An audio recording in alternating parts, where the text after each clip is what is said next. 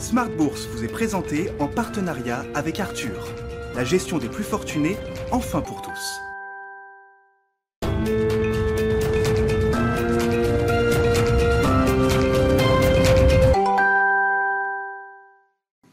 Bonjour à tous et bienvenue dans Smart Bourse. Smart Bourse, votre rendez-vous bourse deux fois par jour en direct sur Bismart à midi et demi tout d'abord pour faire le point à la mi-journée sur la tendance des marchés et puis euh, la grande édition le soir à 18h30, une heure pour décrypter les enjeux de marché et revenir sur les grands sujets du moment. Et justement, au sommaire de la séance du jour et de l'émission Smart Bourse d'aujourd'hui, on fera le bilan euh, des marchés actions euh, à mi-année, que ce soit de ce côté ou de l'autre de l'Atlantique. Un premier semestre solide dans l'ensemble pour les, indices euh, actions. On regarde par exemple en France le CAC 40 euh, qui gagne pour le moment un peu plus de 16% euh, depuis le 1er janvier. Le CAC 40 qui est d'ailleurs en passe de terminer le mois de juin en hausse, ce qui serait le cinquième mois consécutif de hausse pour l'indice. Si la baisse évidemment amorcée depuis ce matin n'entrave pas la dynamique donc du mois de juin, nous aurons le résumé complet de la tendance du jour dans un instant. On a également pu prendre connaissance ce matin de l'inflation en zone euro pour le mois de juin, une inflation qui ralentit selon les données préliminaires Eurostat. Elle passe de 2% en mai à 1,9% au mois de juin. Euh, si la progression des prix de l'énergie décélère au sein de l'indice des prix à la consommation, cela reste le plus grand facteur de progression de l'indice, suivi des biens industriels. Nous reviendrons euh, sur ce chiffre dans Smart Bourse afin de comprendre le contexte économique, mais aussi le contexte de marché en Europe. Et enfin, on note euh, côté valeur à Paris que le marché assiste à deux grandes OPA qui ont défrayé la chronique depuis un petit bout de temps à présent. Et Silor Luxotica, tout d'abord, qui a officiellement annoncé sa volonté d'acquérir le distributeur d'optique néerlandais Grand Vision après avoir saisi le tribunal de Rotterdam afin de clarifier la gestion des activités de Grand Vision durant la crise de coronavirus. Et de son côté, Veolia a déposé hier soir son offre de rachat sur Suez auprès de l'AMF au prix unitaire de 20,50 euros par action. Vous aurez le résumé complet dans un instant également. On regarde rapidement la tendance sur le 440 le CAC 40 qui perd 0,79% à 6515 points. Smart Bourse, c'est parti.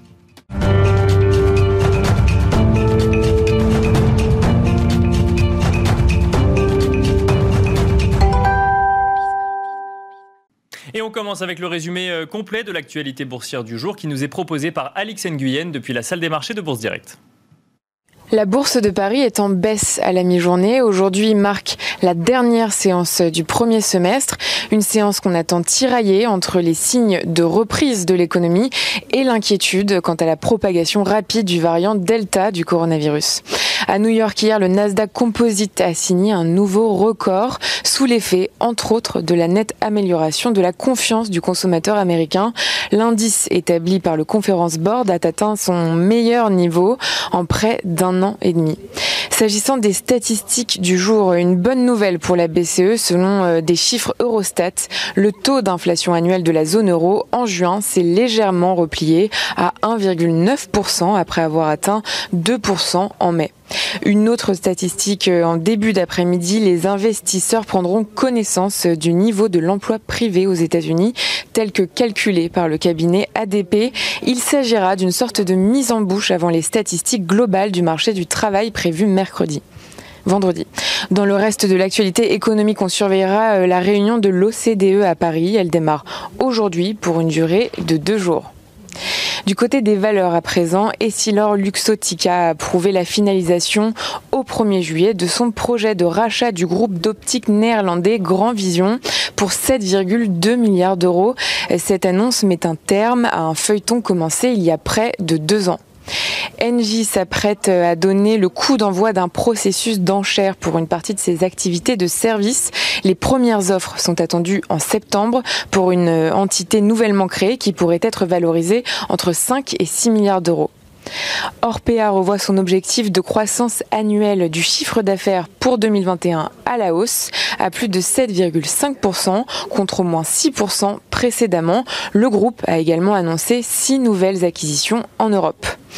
Le concessionnaire automobile britannique Pendragon a averti que les commandes de véhicules ont été retardées en raison d'une pénurie mondiale de puces. Il a également signalé de nouvelles contraintes d'approvisionnement pour le second semestre. Le fabricant de traitements contre la dépendance aux opiacés, euh, Indivior, a déclaré que le chiffre d'affaires et le bénéfice de 2021 seraient désormais nettement supérieurs à ses prévisions précédentes. Une annonce du fait d'une performance meilleure que prévue au premier semestre de l'année. Et puis, d'après une étude des Nations Unies, les arrivées de touristes internationaux devraient stagner cette année, à l'exception euh, de certains marchés occidentaux. Cela pourrait entraîner des pertes pouvant atteindre 2000 milliards d'euros. L'étude précise par ailleurs que le secteur ne devrait pas rebondir avant 2023. C'était Alix Nguyen depuis la salle des marchés de Bourse Direct. Alix Nguyen que vous retrouverez à 14h55 ainsi qu'à 18h30.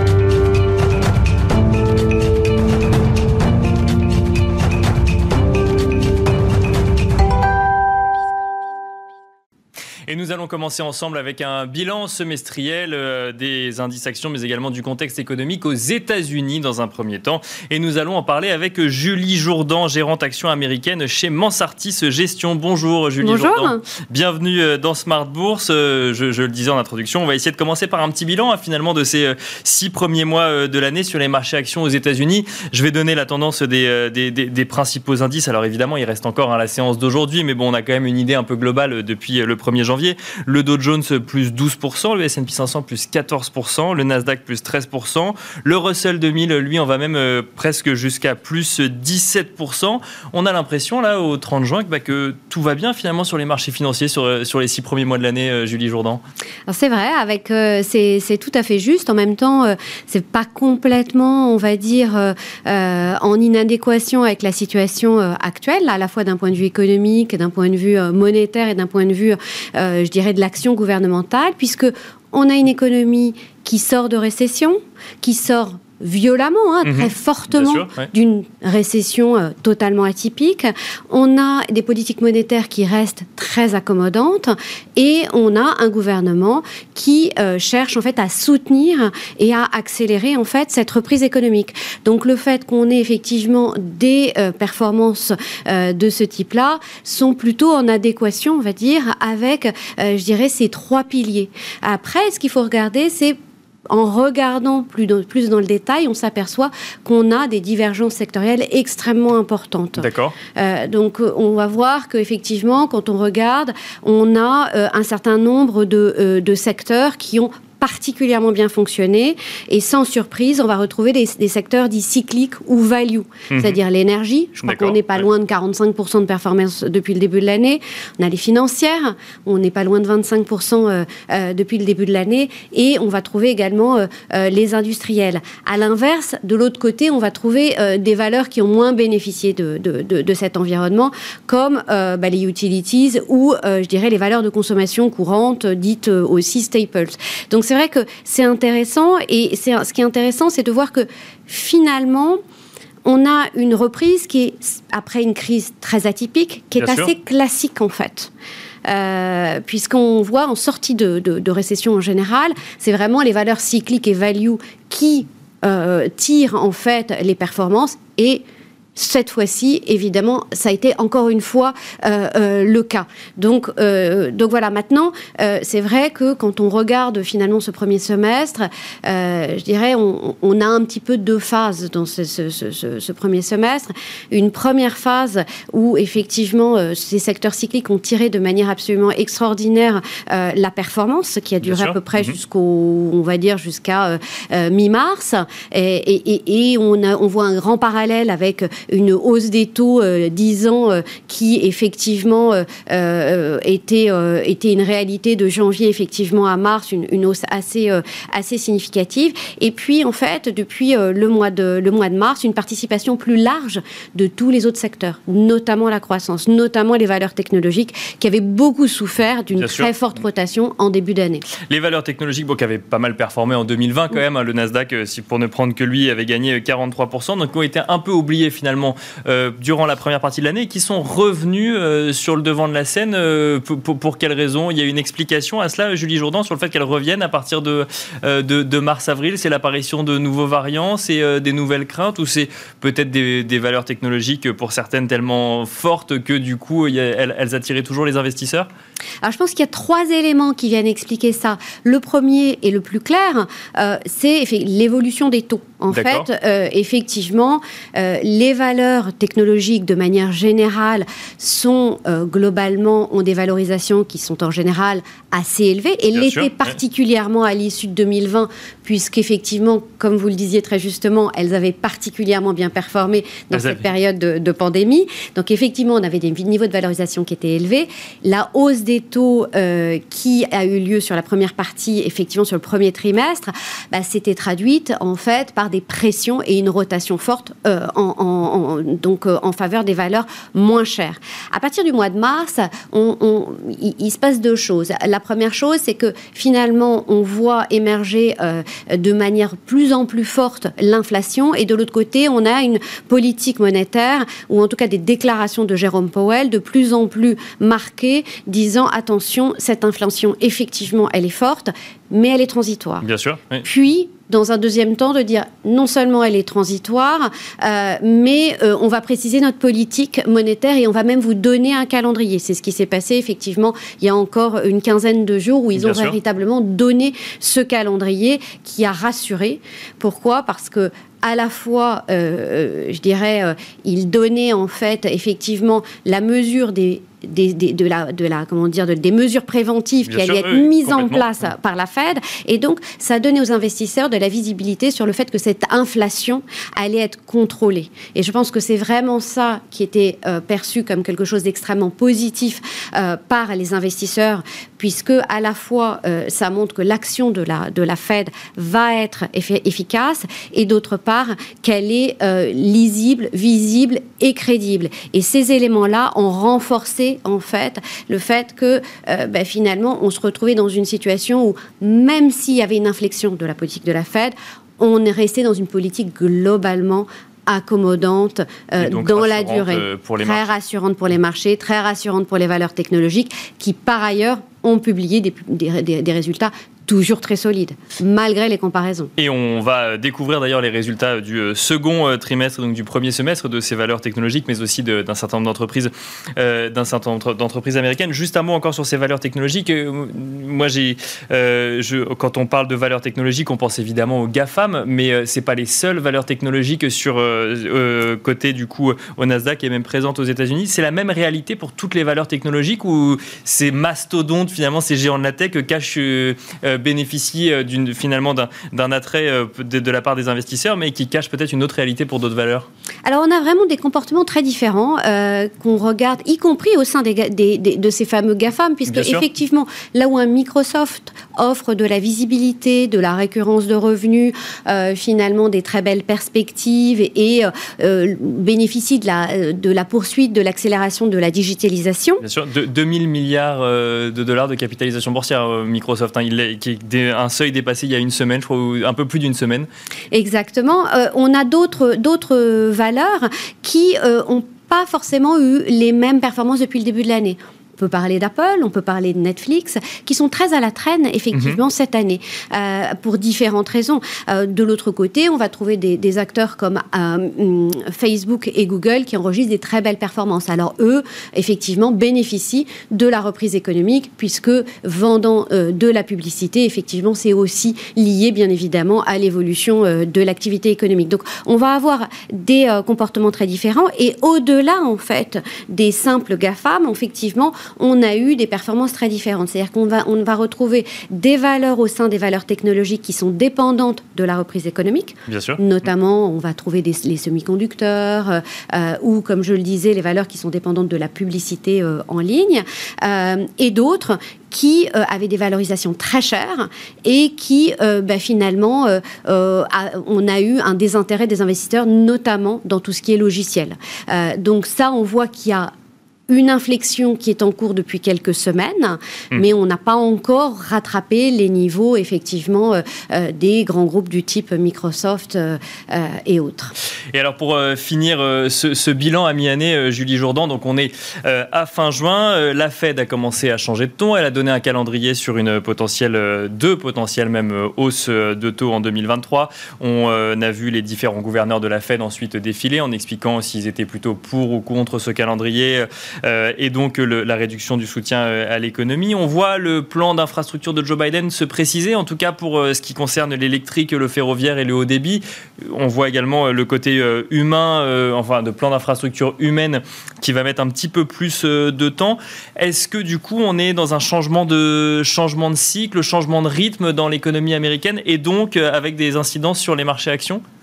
Alors le plan d'infrastructure, il, était très attendu, il a été très salué lorsqu'il a été euh, présenté initialement, puis après on s'est rendu compte que ça allait être plus complexe. Bien sûr. Plus complexe parce qu'en fait, il n'y avait pas qu'un seul plan, il y en avait deux, que l'ampleur était euh, extrêmement importante, que le financement était, euh, bah, allait devoir nécessiter des compromis ou en tout cas des, allait être plus compliqué. Donc aujourd'hui, on est euh, bah, quelques mois après cette présentation des plans d'infrastructure.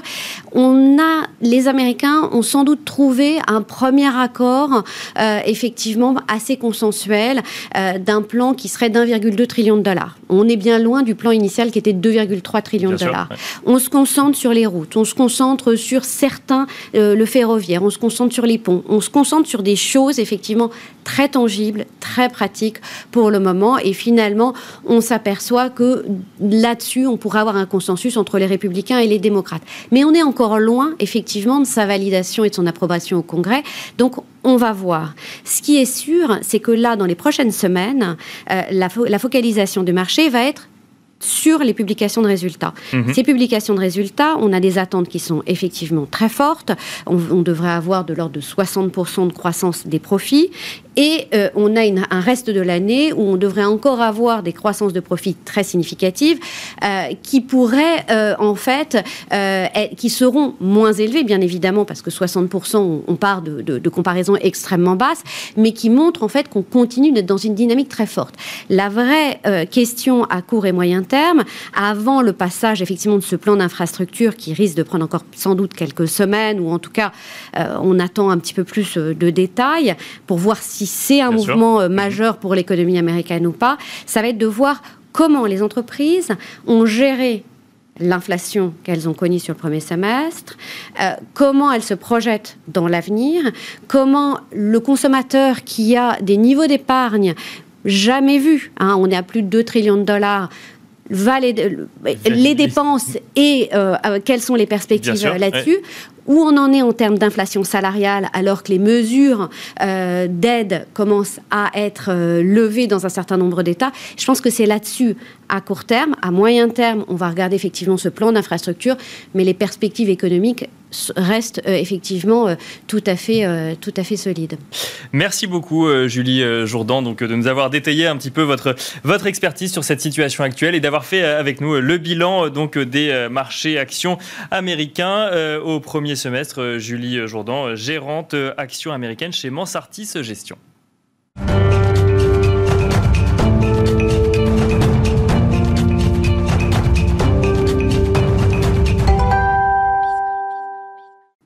Et on continue avec Samy Char, chef économiste de Lombard Rodier, qui est avec nous en duplex. Bonjour Samy Char. Bonjour Nicolas. Alors on va faire le même exercice, mais pour euh, l'Europe, cette fois-ci, on va tenter de faire un bilan euh, à mi-année. Euh, quel bilan hein, D'ailleurs, première question, Samicha, retirez-vous des marchés actions européens? Je rappelle peut-être les performances des deux indices les, plus suivis. Le, le DAX plus 13%, le CAC 40 plus 17%. Alors ça va évoluer effectivement en fonction de la tendance du jour. Le CAC 40 plus 17% donc à mi-année alors qu'il était à moins 7% en 2020. Euh, quel bilan vous pouvez en tirer, euh, Samy Char? On est dans la même logique finalement de euh, ce que vous venez de, discuter, c'est-à-dire qu'on a des indices européens qui reflètent cette reprise cyclique, cette reprise cyclique qui est qui est globale, qui est mondiale, même si encore une fois il y a des décalages entre les zones. Et donc les indices européens qui ont cette nature un petit peu cyclique, notamment avec un poids des financières assez marqué ou un poids du secteur énergétique, fait que les bourses européennes se sont très bien portées sur sur ce semestre. Elles reflètent encore une fois des perspectives économiques qui sont ou qui vont s'améliorer très très fortement. Et puis on le voit également dans le monde obligataire, donc tous les actifs un tout petit peu plus défensifs ont souffert depuis le début de l'année. Donc il y a une forme de cohérence, encore une fois, comme le disait votre intervenante précédente, entre la réalité économique, on a cette reprise cyclique, et euh, des marchés financiers, qui soient obligataires ou actions, qui reflètent cette réalité-là. Donc très forte hausse euh, des indices à caractère cyclique, et puis euh, un comportement un tout petit peu moins favorable des actifs à caractère défensif. Donc on est dans cette logique-là, finalement, qui est une logique globale aujourd'hui. Alors une logique globale, mais vous mettiez quand même effectivement l'accent sur le fait que les timings ne sont pas forcément les mêmes en fonction de, de, la reprise, que ce soit notamment euh, en Chine euh, ou aux États-Unis euh, ou en Europe. Si, on reste sur l'Europe, la réouverture de l'économie, la stratégie de vaccination, c'est assez récent par rapport aux, États-Unis. Pourtant, les performances des marchés actions sont là. Est-ce qu'on est, est peut se poser la question de la connexion, de la déconnexion des marchés par rapport à la réalité économique? Selon vous, il y, a un lien et il y a une connexion entre, entre les marchés et la réalité économique, Samichard oui, finalement, aujourd'hui, le, bilan à mi-année le montre. Bien sûr, les, actifs financiers anticipent la réalité économique avec quelques mois et quelques trimestres. Et donc, effectivement, on a vu, aujourd'hui, on a une assez grande visibilité de ce qui va se passer euh, économiquement en Europe. On l'a vu en Chine avant. On a vu l'effet, finalement, du, euh, du, contrôle euh, de la pandémie et de la réouverture. On l'a vu ensuite aux États-Unis.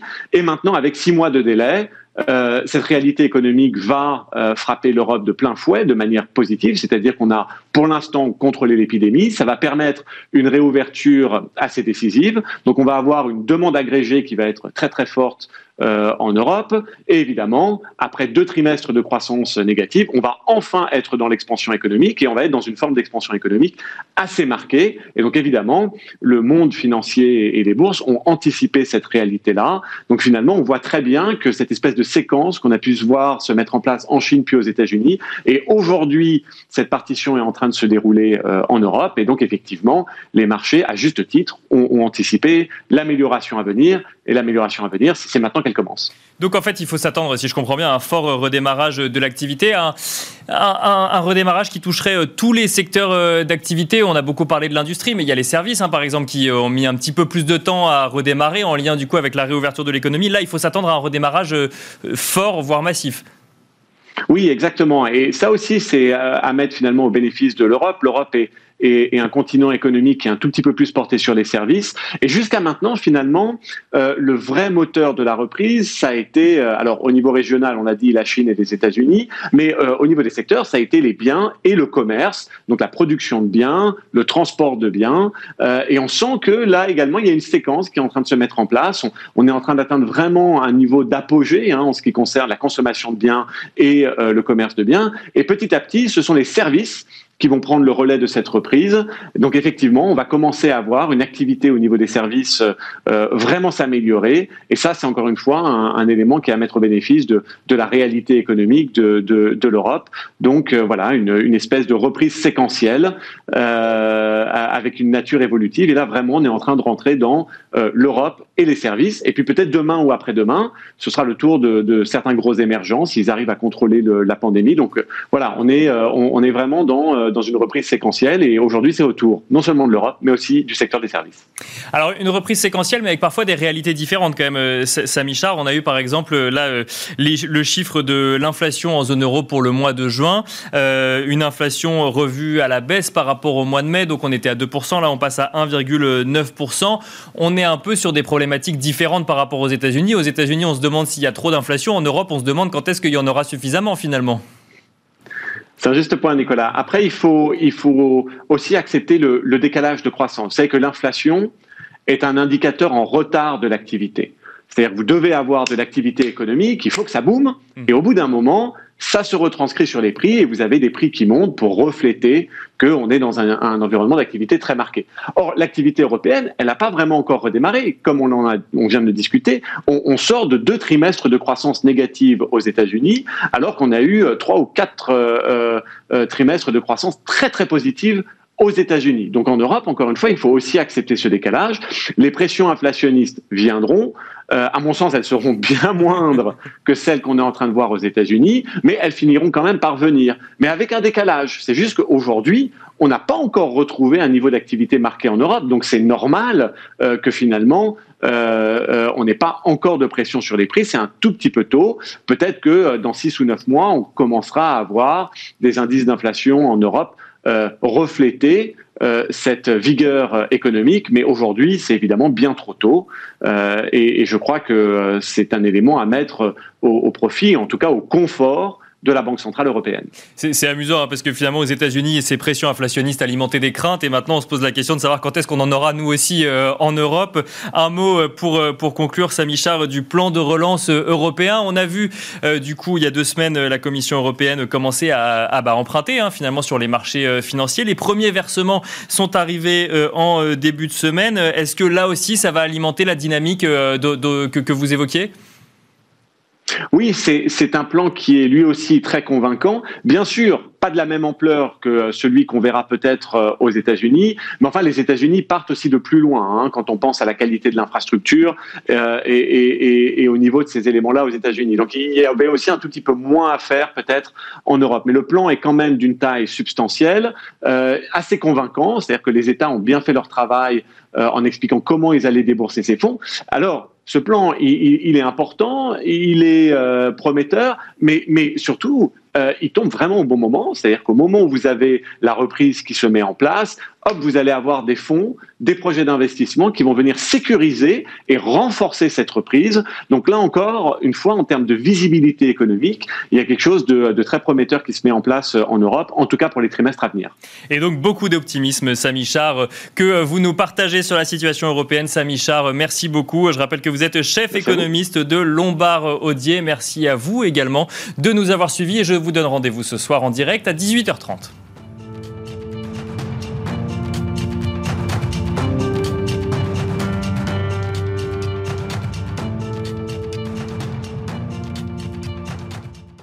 Smart Bourse vous a été présenté en partenariat avec Arthur, la gestion des plus fortunés, enfin pour tous.